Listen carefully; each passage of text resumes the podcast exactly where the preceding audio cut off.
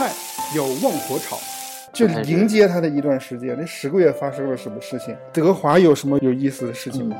发现这个事儿之后，我们就开始办结婚的事儿。哦，哎呦，我的妈呀！你这是先上车后买票啊！面要文火蒸，孩子在半夜哭，是不是爸爸真的听不见？我是我是真的听不见，我睡觉特别熟。就开始开始的时候是我们在一起睡，就是在一个屋。然后后来因为我打呼噜声实在太大了，就被撵出来了。有晚上睡到热奶呀，或者是到现在，比如说现在可能需要冲奶粉啊，晚上我媳妇就会给我打电话，打电话，但是我有时候就听不着。曾经就有过打六七遍电话，我我没听着，然后她抱着孩子出来 踹我，浇一小碗酸醋。什么叫彩生？就是孩子从手术室抱出来之后，谁第一个去接孩子啊？那这个孩子这样的性格会像这个人。我刚要冲上去抱，我发现不对呀。为什么你不希望孩子像你啊？我觉得我身上很多缺点，我不喜欢我我不希望孩子继承我的缺点。还是有点自知之明的是吗？啊，对。搬出一大锅焖面。大家好，这里是听起来一点都不闷的焖面馆儿。Hello，大家好，这里是焖面馆，我是齐超，呃，欢迎做客我的焖面馆。我们这一期节目请到了，呃，好久没联系过的大学的两位朋友啊，我们先请他俩和大家打个招呼吧。我们先请我的韩涛哥跟大家打个招呼。大家好，我是韩涛。哎，对，是校园广播电台认识的学长。对，然后还有另外一个我们今天请来的嘉宾，跟大家打个招呼。Hello，我是德华。嗯，德华也是我在电台认识的朋友啊，也是好久没联系了。今天请到两位，因为两位有一个共同点，对吧？都是奶爸。简单介绍一下，韩涛哥现在是什么时候当的爸爸？然后孩子现在多大了呀？现在十个月零零几天。哦，德华呢？嗯，我是一九年十一月份孩子出生的，现在两岁多一点了。嗯。那时间不一样啊，德德华其实要比韩涛哥要年龄小，对吧？对对，然后你反倒在前面了。啊，是啊。对，我们今天来聊一聊奶爸的话题。我想，我我先跟两位解释一下，也和听众朋友们解释一下，为什么要聊这个话题的一个原因，就是因为目前就是咱们毕业这么多年之后，身边周围的人基本上都成为了父母。我身边的人聊天的话题也更多的是关于孩子的话题，包括同事。慢慢的，你就会觉得可能对这个话题感兴趣一些。我在做这期节目之前，收集到了一些很多人的问题。这些很多人的问题，我突然发现他们问的问题真的特别特别的有意思，就是和某一个人生阶段他们所处的环境。是非常相关的，就是尤其是关于奶爸的这个过程。首先第一个，然后我问到了一些就是已经刚刚结婚，但是还没有生孩子的朋友，他们问我的第一个问题就是说，因为我问他们，我说如果聊奶爸的话题，你们想问什么？他们给我的第一个说的就是说如何备孕。韩涛哥呢，可以先说。嗯，备孕这个当时吧，我怀孕的那个时间点正好是在疫情。期间爆发的是一个对，那个时候单位正在放假，然后就是都在家里面憋着呗。对，没事干，天天打游戏。竟然有哎呦，我以为没事，天天干嘛呢？对，当时吧也是家里催的也也比较紧，然后加上这个，嗯，也也也做了一些这个心理建设，也有这个心理准备，然后就是准备要小孩嘛。嗯，然后因为我我个人我还。呃，抽烟，然后也也是有点酒局什么的，但是那个就为了孩子，就提前就嗯几个月就戒掉烟和酒，正好那时候也赶上疫情，也出不了门，也买不了买买买不了烟，嗯，然后就在家啊，干脆把这些都戒掉了。完了，嗯，像那个备孕嘛，我觉得有备孕经验的，大家都知道吃什么叶酸的什么，男女都吃的，整个过程算是比较顺利。去年的二月二十六号，正月十五，然后。宝宝降生的，那时间很好哎。呃，德华呢，生娃之前会有一些备孕或者心理建设吗？我没有备孕，你们懂的。一切都是意外。呃，我我我觉得不叫意外吧。上天给的礼物，就这个东西，其实说简单也简单，说难也很难。有一些人就是我身边有朋友，就是为了要孩子，就是又掐日子又算日子，完了用那个什么试纸啊测什么的。但是想要孩子，真的有些人就是呃挺难的，已经要了很久都要不上。有些人真的就是一击 就中。哎，但是你们比如说在在在生孩子之前，会有一些我刚才一直强调嘛，心理建设。意思就是说，很多人可能会觉得心里面有压力，说要不要要孩子，或者说我现在还很年轻，我要不要再玩几年，或者说经济负担上面的一些问题，你们会考量这些东西吗？是是考量是考量，但是事儿来了得接着呀。哦，啊，明白。所以说这考量 考量就没有用了，啊，就面对就好了。相对来说，就是你像你说的经济压力，还有这个。育儿压力，其实要孩子的时候可能没有想那么多，因为我觉得这个东西吧，就是像以前家里都比较困难的时候，你说爸妈那个年代的时候，嗯，一样就是把孩子抚养长大了。我觉得这个东西其实对于要孩子这件事儿来说，都不是主要因素。但但有时候会会有这种感觉吗？就是说自己还是一个孩子。对我身边有这样的朋友，就是现在一直不要孩子的。理由就是觉得自己还是个孩子，感觉承担不了这份责任。但是我觉得啊，就是你要孩子的话，就不要想那么多。真的，真的就是你想的越多，越困难，就可能越怀不上，越中不了，越中不了把。呃，就都不说怀不怀得上，就是你想的越多，可能你自己给自己的压力就越来越大。哎，那我问一下两位。一个瞬间的一个感受吧，就是当得知自己要当父亲的时候，是一个什么时间点，或者说你可以描述一下当时是什么样的情况，自己有什么感受啊？嗯，我记得就是，呃，开始是怀疑可能是中了的时候，就是也是做做试纸嘛，然后就发现怀孕了，就是心里挺激动的，感觉身份好像又有一个转变。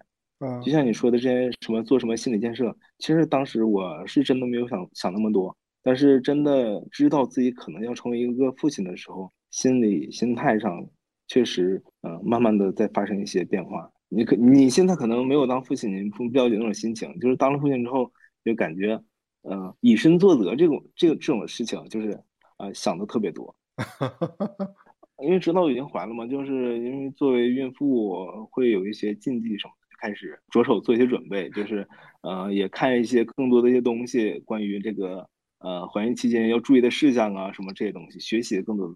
嗯，你不会就是，这电视剧当中经常会演，他一知道要怀了，然后赶紧搀着老婆坐下，说你慢点坐，是吧？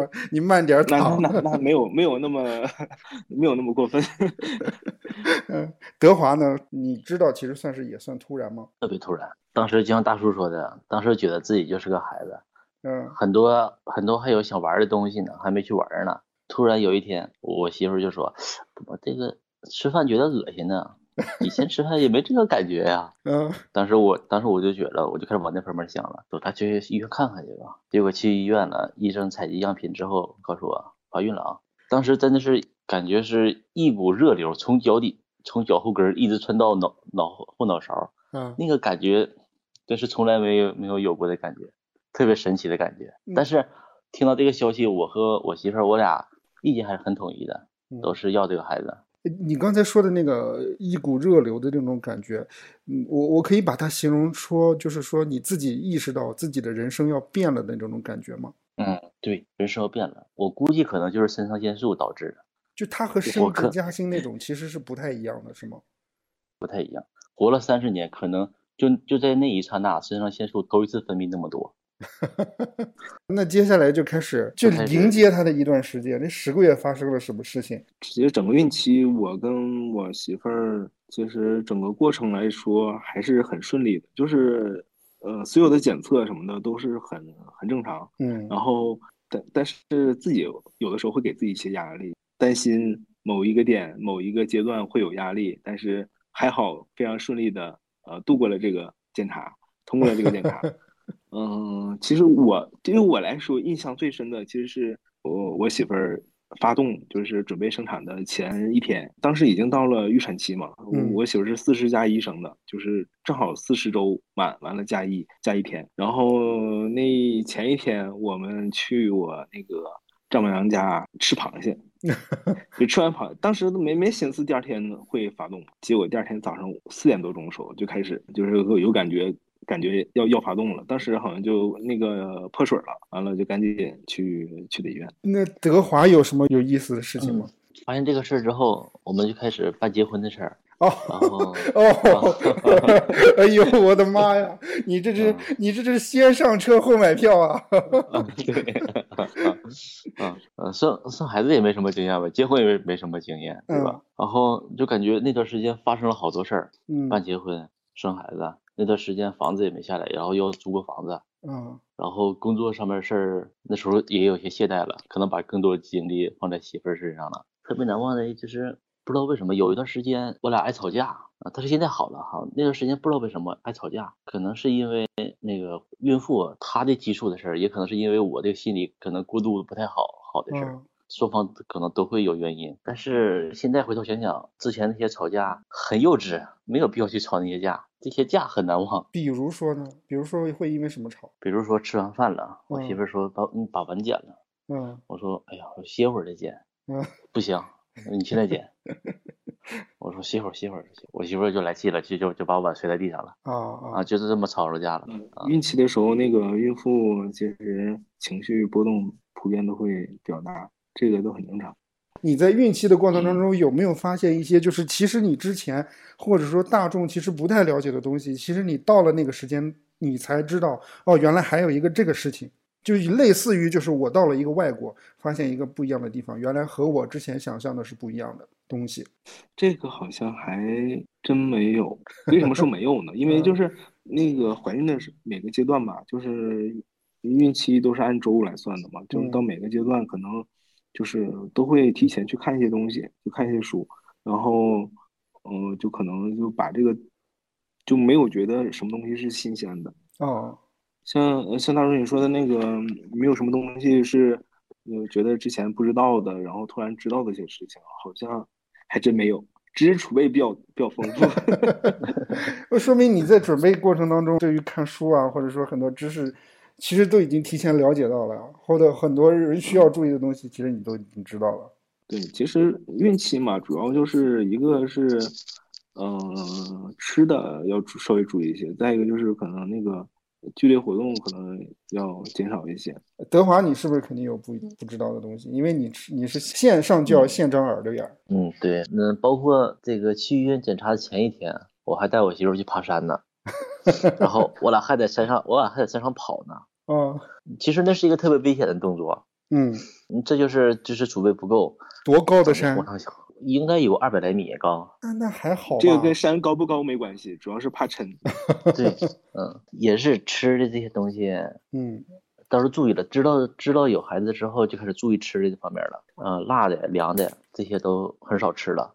嗯这么说，我想起来一个一个一个一个点，就是对于我媳妇儿来讲，我觉得就是挺神奇的一个事情，就是孕期的时候，孕妇的口味儿会发生变化，吃的习惯会发生变化。一个是不爱不太爱吃肉，但是孕期的时候非非常喜欢爱吃肉，嗯，然后像像那个吃的水果，之前好像不吃人参果之类的东西，但是孕期也非常喜欢吃人参果，包括一些酸的东西，孕孕前很少吃，但是孕后吃的多一些。我我到现在我都没吃过人参果。人参果吃起来可能没有什么味儿，人参果并不是一个嗯很常见的水果哎。对，我《西游记》里我见过，是是那个样子吗？那不是。孕期时间嘛，然后作为男性来说的话，肯定要，呃，照顾不不太方便的老婆。我记得就是说，比如说妻子会会不会觉得突然就是，比如说晚上大晚上想吃东西或者什么的。想想吃啥就给买啥呗。对我我媳妇儿现在还好，就是晚上基本上不会太折腾人，就不会说想吃什么那个非得要去买啊或者去吃的东西没有。孕期唯一的改变，我觉得就是水果吃的非常非常多。我跟我媳妇儿，我俩就是在她孕期的时候，大概每周我估计买水果能花个小一千吧。啊，就是这都吃啥呃啥呀？什么都吃是吗？什么都吃啊，就是有些水果专门挑贵的买嘛，像那个猕猴桃，我记得是十五块钱一个吧，啊，啊，就那种小黄的那个猕猴桃，然后什么果葡萄，对对对，那什么葡萄啊，那那买上也没也没看价，但是买完之后，哎呀，好贵呀、桃子十五块钱一个，嗯、然后像那个葡萄一串一百五十块钱，就那，哎呀，现在想想感觉心在滴血。那那可能那那可能不是水果吃的多，而是水果吃的贵。但是吃的也也很多。但是呃，孩子生出来确实没随我，挺白的，水水灵水灵的哈。那我再想想问一下，就比如说你们会遇到那种，比如说孕期，就像韩涛哥说的那种，比如说吃水果，孩子就会长得很水灵这种类似的这种，你们觉得可能？就是我我我听起来可能会觉得这事是真的吗？这种比如说孕期吃什么，或者说有人最简单的，比如说孕期的时候还挂挂一个好看的孩子的海报，生出来就好看什么之类的这种东西，你们会遇到这种思想和想法吗？我我我的两个妈会有这个想法，对对，那长辈都会有，就是让那个多看点好看的海报啊，娃儿的海报。嗯，那我想问一下，就是我岔开一个话题，就是你们怀孕的这十个月，然后你们的父母他们听到之后什么反应？然后这段时间他们都做了什么？我那个时候吧，时间点比较特殊，就是赶上疫情，嗯，爸妈他们也来不了，照顾不了，然后舅公不是都是在大庆吗？对，都是在大庆，但是那时候都是处于隔离的状态，嗯，然后包括生产的时候也都是不让那个什么，不让那个。呃，家里人去就只能有一个人，就我，而且当时生产的时候赶上正月十五嘛，嗯，过节也是，嗯，所以说整个过程就是我都是我自己忙忙上忙下，像你刚才说的那个都会说一些，包括说吃吃你刚才说的吃的东西，那个吃的东西会有什么影响？爸妈他们会很操心这些东西，就是会提醒你吃这个东西，孩子什么眼睛长得水灵啊，吃葡萄眼睛长得水灵啊。什么吃什么西红柿孩子白呀，什么吃苹果，呃，长得白呀，什么之类的，经经经常默叨。尤其他们不在身边嘛，他们来不了，就只能嗯提醒啊。那德华是父母就在身边是吗？嗯，也不是，后来父母过来了，帮带孩子。嗯嗯嗯。生孩子的时候父母都过来了。哎，那我想问一下两位，分别描述一下，就是生产当天或者生产前后几天，当时发生了一些什么事情。因为这个是真正实实在在的，你盼了这十个月的时间，真正要落地的这么一个瞬间，他肯定又和之前刚听到怀孩子的时候，会不会又有不一样的地方？嗯，我我现在就是发现医生都很厉害，就给的预预产期都非常准，就这说是预产预产预产期给的是四十加一周，完果然是四十加一那天生的。然后我记得，呃，生产前那几天就是会一直有担心，因因为一般吧，孕妇发动都是在晚上，嗯，就是其实挺怕那个，呃，会出现一些什么大呃出血呀，或者是羊水破了，完了不及时啊，那这种这种情况，完了提前我们提前了挺长时间就把那个待产的东西就准备好放车上了。临近生产的那几天，每天晚上都睡不好，确实睡不好，就担心不知道哪天会那个突然发动嘛。然后真的突然发动的那一天，应该不是破羊水，就是呃流血了。流血的那个能拖的时间会长一些，破羊水的话就比较急。嗯，出血的时候，然后我们就赶紧收拾东西。然后你那个时候会手忙脚乱吗？没有，因为提前都已经有准备了。嗯，就是嗯收拾东西，然后就去医院了。去医院的过程就比较顺利。去那儿之后，主要是 等待生产的时候，真的真的很很煎熬。我媳妇儿算是比较遭罪的，她开始是准备生准备顺产的，嗯，但是开二指一共熬了十七个小时，最后实在疼的不行了，完了那个大夫在检查的时候，就做内检的时候就发现那个胎位不不是很正，嗯，说那个就是嗯有块骨头就卡在孩孩子脑袋，就不容易出来。然后就临时就改成那个剖腹产了。那这个时候就需要你你来签字了。啊，对对，做手术嘛。然后生孩子的时候是进呃进进那个手术室的时候是晚上十一点多，然后生下来的时候是十二点五十六分。嗯，完了孩子推出来的时候，其实当时没有太大感觉，就瞅了一眼，因为当时比较着急那个产那个我媳妇儿的状态嘛，然后。就是孩子那个流程，简单看了一下，就是孩子手脚有没有什么缺的，那个给你看一眼，哎，都都孩子都正常啊。然后我就那个继续回去，完了孩子的护士又推走了，大概是这么个过程。完了，一直又等到我看看，等到大概三点左左右吧，缝缝针缝的时间稍微长一点，然后那个我媳妇儿推出来，然后才回了病房。就整个过程就只有你一个人在旁边是吧？嗯，对对对，那个就是月嫂把孩子后来接过去了。月嫂接走的意思是说，就是不在你们身边带是吗？在身边，就是也在病房里啊。就是我那时候还在等我媳妇儿嘛，月嫂来了不？就是我们等我们回病房的时候，月嫂已经把孩子都已经布置好了。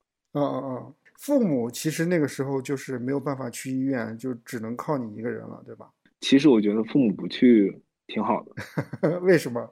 这个东西，我觉得父母在的话，可能有一些习惯呢，或者是有一些，呃，老老一辈的那些讲究啊，那些那个说法呀，就比较多，你知道吗？啊，就其实有些事儿办起来更麻烦。月嫂就比较科学嘛，他们育儿什么的，接了那么多孩子，他们其实方法都比较科学一些，其实更更放心一些。明白。那德华呢？生产的时候是什么经历？分享一下，当时孩子从。那个手术室推出来那个瞬间吧，嗯，嗯，孩子先出来的，孩子先从那小门出来的，护士抱出来之后，我就冲上去了，我想看一眼，我我想去抱一抱一抱，但是跑到一半，我想起来了，不对呀，我不能抱啊，这边有个讲究，就是谁产生性格会像谁吗？什么？你们这有吗？他说产生，产生，嗯，什么叫产生？就是孩子从手术室抱出来之后，谁第一个去接孩子，啊，那这个孩子将来性格会像这个人。啊！我刚要冲上去抱，我发现不对呀，踩生人不是我，我跟当时和他大姨说让大姨去接的。啊！然后我就没看着孩子，我就回来了，我让喊他大姨去抱去了。你是觉得大姨的性格好吗？啊，他大姨很厉害的一个人。啊，那他只是厉害，但不是性格是吗？嗯，厉害包括方方面面的厉害，不光是性格啊，能力或者说什么之类的是吧？对。那为什么你不希望孩子像你啊？我觉得我身上很多缺点，我不希望我我不希望孩子继承我的缺点，还是有点自知之明的是吗？啊，对。然后韩涛哥那个没有办法，韩涛哥他那个只允许一个人陪护，所以他就只能必须他抱。如果要这样的话，韩涛哥的孩子的性格像月嫂是吗？我们那个时候吧，就是孩子刚出来，其实都不敢抱，特别小的一只，就感觉哎，这个东西小小的一只，感觉碰哪儿都都都怕碰坏了那种感觉。哎，那不是孩子生下来了吗？那接下来然后就开始真正的养育的一个阶段了。两位，然后对于新生儿的这一部分，对于自己的伴侣有没有新的认识？有，感觉很厉害。从前是个少女，现在是个少妇，没想到不光能做饭，还能带孩子。我媳妇做饭也很好吃，呃，带孩子也很厉害。嗯，从小到大这孩子，呃，前面前面几个月都是我媳妇自己自己带的。就也没有月都是我俩的，对对对，都是我俩带的啊。那段时间想想，这我媳妇儿的确很厉害，嗯，别人家都会请月嫂什么的，但是我媳妇儿自己给孩子带出来了，那很厉害。我我最大的感受就其实就是你觉得真的就是当妈很辛苦，而且而且韩涛哥的太太是剖腹产嘛，你受了两边的罪。除了这些，还想还有要想说的吗？比如说新的认识没有了，暂时没有了。然后除了伟大也说不出来什么东西了，对呀。呃，对自己父母有什么新的认识吗？我觉得这个可能是因因为身份的转变，就是真是不当那句话怎么说来着？养儿方知父母恩，是吗？对对，真的是，就是真的养了孩子才知道父母的辛苦。嗯，哎。我我我问了一个刚刚生过孩子的呃朋友啊，他问了一个问题，他说，孩子在半夜哭，是不是爸爸真的听不见？我是我是真的听不见，我睡觉特别熟。就开始开始的时候是我们在一起睡，就是在一个屋，我跟我媳妇睡大床，然后孩子有婴儿床。然后后来因为我打呼噜声实在太大了，就被撵出来了，从那个屋里开除了。然后我我我换另外一个屋睡吧。完了有时候晚上因为那个孩子小的时候，就晚上涉及到热奶呀，或者是到现在，比如说现在可能需要冲奶粉啊，晚上我媳妇就会给我打电话，打电话，但是我有时候就听不着。曾经就有过打六七遍电话，我我没听着，然后她抱着孩子出来踹我。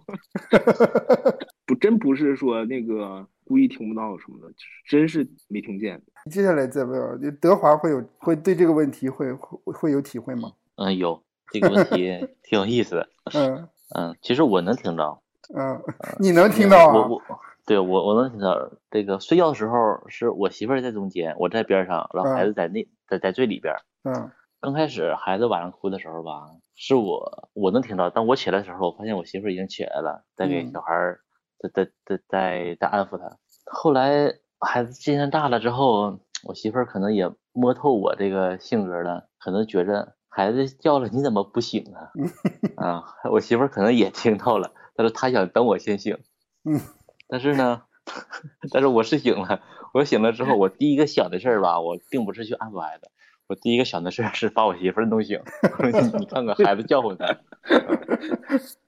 哎，但是你们会对他问这个问题的原因，你们能理解吗？猜个七七八八。我嗯我现在十个月，孩子十个月，至少到现在为止，就是睡觉没有睡过一个整觉。反正我家孩子现在嗯，晚上七点多钟睡觉，然后早上大概四点半左右就醒。我家孩子睡整觉，晚上几乎不醒，进奶之前是醒，进完奶之后晚上就不醒了。哎，我接下来还有一个问题，就是，呃，也是一个好朋友的问题。他说，开个脑洞，对吧？如果奶爸和娃单独待一天，会做什么？哎，先问一个问题，就是两个人会有和娃单独待过一天的这种机会吗？没有，德华到现在两快两岁了，然后都都没有，两岁多都没有了。可见妈妈有多辛苦。嗯，对，那如果单独真的要和娃待一天，然后你们会做什么呀？带孩子去海边转转呗，吃点呃吃点好吃的。那韩涛哥目前现在来说，肯定带孩子要更辛苦一些，因为比较小。每个阶段，我觉得孩子每个阶段其实都挺辛苦的，都有辛苦的点。比如说德华现在可能孩子会走了，其实精力牵扯的更大。我觉得我现在孩子可能那个就走路还没走利索呢，但是呃晚上可能睡觉稍微有点影响休息、影响睡眠什么的。像你刚才这个问题，就是单独待一天的这个这个问题，我媳妇儿就说过，说孩子别说待一天了，就是待一会儿，跟我待一会儿都会哭。我也不是故意的，就是孩子这个哭这个事儿吧，每个家长带孩子的那个状态都是不一样的。就是我不是那么特别惯着孩子的那种，就是就比如说我现在可能带孩子的时候，我现在那个接个电话，或者是因为手机正在发信息，孩子就会过来抢手机，你知道吗？我像我媳妇儿什么的，可能就会那个稍微迁就他一下，因为孩子也不能看手机，就是给他晃一晃，或者是那个比比划一下，就孩子或者抱一抱，孩子可能就不不吵不闹了。但是我我就是不会太轻易抱起来哄，因为我我我个人觉得啊，就是孩子尽量少抱，嗯，可能要好一些。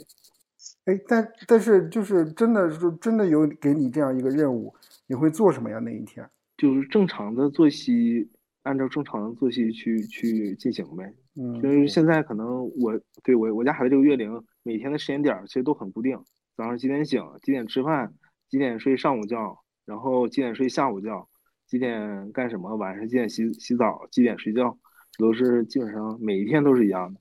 只要把握一个原则，只要孩子不哭就行。呃韩涛哥，我在想问，就是说，就刚才这个任务领了之后，你觉得在这个这个任务过程当中，对你来说最大的挑战，或者说最大的困难，你能想象得到是什么？就是哄孩子吗就吗？是 我找妈妈，我找妈妈哪儿去了？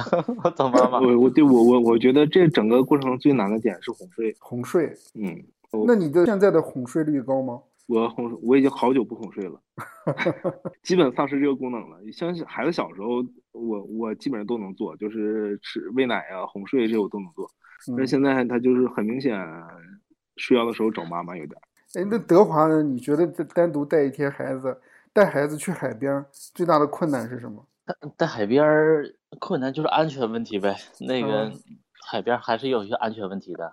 呃，我我遇到这样一种情况，就是说我的表哥和嫂子，然后他们最大的困难点就是带孩子去任何外面的地方，只要发现有游乐设施，他们就是都会躲着那个远远的，孩子看见那个就想弄，看看见那个就想做。对我举个例子吧，我们小嗯区下面超市嗯有那个摇摇车，一块钱一次 啊。每次我们去小区里边溜达，嗯我们真的是绕着那个摇摇车走啊。但是呢，这个孩子，但是这个小孩儿吧，他有思维啊。啊我们每次到那个路口的时候，我们往右走的时候，他说那嘎达，往那儿走，那嘎达啊。每次做一遍还不行，起码两遍以上。我现在还没到这个阶段。嗯，我我感觉小区那个摇摇车啊，我们投资了能有一百多块钱了。你你要不要买一个摇摇车，然后晚上摆到那儿，自己也赚个钱？这个是个招儿哈。嗯，还有一个妈妈问到一个问题，她她就说：“天下爸爸一般黑，就知道躺在床上看手机。这个我觉得并不是，这个不是啊，就是尤其可能我这个月龄的孩子，嗯，很多时候都会给你一些惊喜。就嗯真的就是你看着孩子的时候，他总会做一些让你意想不到的事儿，你就会觉得挺神奇的。这个小小东西又会什么什么东西了。我就我跟孩子在一起的时候，大部分我拿手机都是给在给他拍照。对，现在韩涛哥是晒娃狂魔，对呃，也也有自己玩手机的时候，就是一我玩手机的时候，一般都是孩子自己在看书或者自己在玩什么东西的东西的时候，就尽量不转移他的注意力，让他嗯专注于干一件事情。嗯然后我就自己在偷摸旁边玩会儿游戏啥的。嗯 完了，他视线一转回来，完了我就马上再跟他进行一些互动。嗯，德华呢？德华现在孩子稍微大点儿了，我玩手机的时候，小孩会过来，不看了，对眼不好，刺眼睛，上医院。嗯，那你你说孩子都这么说了，那肯定我得放下呀，是吧？我这儿还有一个问题，这个问题提出来之后，大家会觉得这个问题很有意思。这个问题通常对象不是问爸爸的，是问妈妈的。这个问题叫做如何平衡事业与家庭。嗯，我可能我觉得可能德华可能跟我情况差不多，因为是嗯在国企嘛。嗯首先，那个国企的这个相对来说福利福利待遇稍微好一些。嗯就是站在妈妈的角度上来讲，就是她现在有半年的全天假，半年的半天假，嗯，可能那个工作上也比较稳定，不像在私企，可能因为你的这些那个假请的多了，可能会影响你的事业的发展，包括你有孩子之后会影响你的事业。但是国企可能相对来说要好一点儿，嗯，那对于我来说，可能我现在的工作性质，有时候难免会把工作带回家家里面，因为干市场做销售这个行业来讲，嗯，就就是这样，就是乙乙方嘛，干乙方嘛，就是甲方都是爸爸，就是 随时都有可能有一些问题或者一些呃情况出现，就会去给他们解决这些问题，不分时间，不分地点，有的时候真的是这样，就有的时候真的是难免会把工作带回家，但是尽量避免嘛，就是嗯、主要还是如何给孩子营造一个好的环境。嗯，尽可能的多的时间去陪孩子、陪媳妇儿，分担家庭的一些压力，那肯定会从中进行一些权衡。嗯，德华呢？我的想法是以家庭为重，嗯嗯，事业上面儿能生，嗯，能生就生，我是这个想法。嗯 嗯，然后今年刚过三十，过完三十之后吧，想法会有些转变，想在事业上面儿多放些精力了。我媳妇儿这面儿保住家庭，是吧？保住我后院不起火。这嗯这个东西有得就有失。我我有个同学，嗯、前段时间回大庆，然后在一起吃饭，嗯、聚了一下，嗯、也也在说这个事情。他现在在私企嘛，他说那个单位的一些高管啊什么的，真的是一年到头也见不了孩子几面儿，就是一直在加班，可能回家孩子就睡了，完了孩子没醒呢，完了自己就上班了。平时接电话就是给孩子给家里打钱。男男的来讲，可能就是更多的给家庭一些经济上的保障，是吧？那如果是这样的话，肯定是难免会在时间上做做出一些牺牲。我问这个问题的原因其实也是很简单，就是我们现在很多生孩子的这个家庭，尤其是女性，她们在职场过程当中经常会遇到这样的一个问题，就是说平衡的问题。我我自己个人听到两位的观点，其实是平衡不了太多。每个人，我觉得人生的每个时时间点，每个时间节点上，可能人生的选择都不一样。像德华现在这个，呃，三十出头这个年龄，可能就会在家庭比较稳定的情况下，可能就会想去偏向事业一些。对，之之前我的想法的确是老婆孩子热炕头的想法，嗯，呃，最近的想法的确是想多干点事儿这个想法了。哎，那我那我想问一个另外一个问题，就是我突然想到的，就是说会有赚钱的压力和责任，两位会有吗？养孩子是需要成本的。有压力肯定是有，现在可能韩涛哥说还开销行，还好吧？嗯 现在相对来说还好，因为现在只有一个孩子。如果是真的以后要二胎的话，可能就会想换个房子呀或者什么的，因为嗯现在那个嗯就会想，如果是生个女孩儿，两个人可能住在一个屋还方便一些；如果是生男孩儿的话，可能那个屋子就不够住了，就男孩儿女孩儿必定要分开住嘛，肯定压力就会随之增加。那听韩道哥的意思是说，你还想生二胎、三胎是吗？现在暂时还没有打算，因为 就是现在没有考虑。德华会想继续，就比如说多要孩子吗？二胎、三胎？想，嗯，想要个二胎，啊，但是近几年没有计划，嗯近几年缓一缓资金压力吧。为为什么会想要继续二胎啊？就是会有其他的考量吗？因为有的人可能会觉得一胎就已经很累啦，一胎就 那个什么就压经济压力就很大。呃，因为我和我媳妇儿，我们两个都有兄弟姐妹，嗯都是家里两个孩子，所以说可能上一辈儿的思想就传到我们这辈儿了。嗯，一个孩子可能太孤单了，但但一个孩子很幸福啊。嗯，两个孩子的幸福，一个孩子体会不到的。大叔是独生子吧？我是独生子，啊，那体会不到吧？是体会不到。嗯，我我现在目前想到的一些问题就这些了。两位还有什么想聊的吗？你可以准备一期宝妈的一一一期节目，咱们电台有很多都可以都都已经当妈妈了。还可以准备一期大龄单身没结婚的一期节目。对，我我问一下，就是如果比如说嗯你们作为现在的奶爸，对吧？你们想问奶妈什么问题？你们想问的吗？还有就是问的这个原因是什么？当妈都挺辛苦，就不多问了。对，就别给他们添堵了。对，嗯、当妈妈的心顺一点儿，当爸爸的也也会轻松一点只要只要你不找事儿，咱俩就没事儿。你们有听过我的其他的节目吗？有有听，嗯，给点意见呗，建议呗。我希望大叔能一直做下去。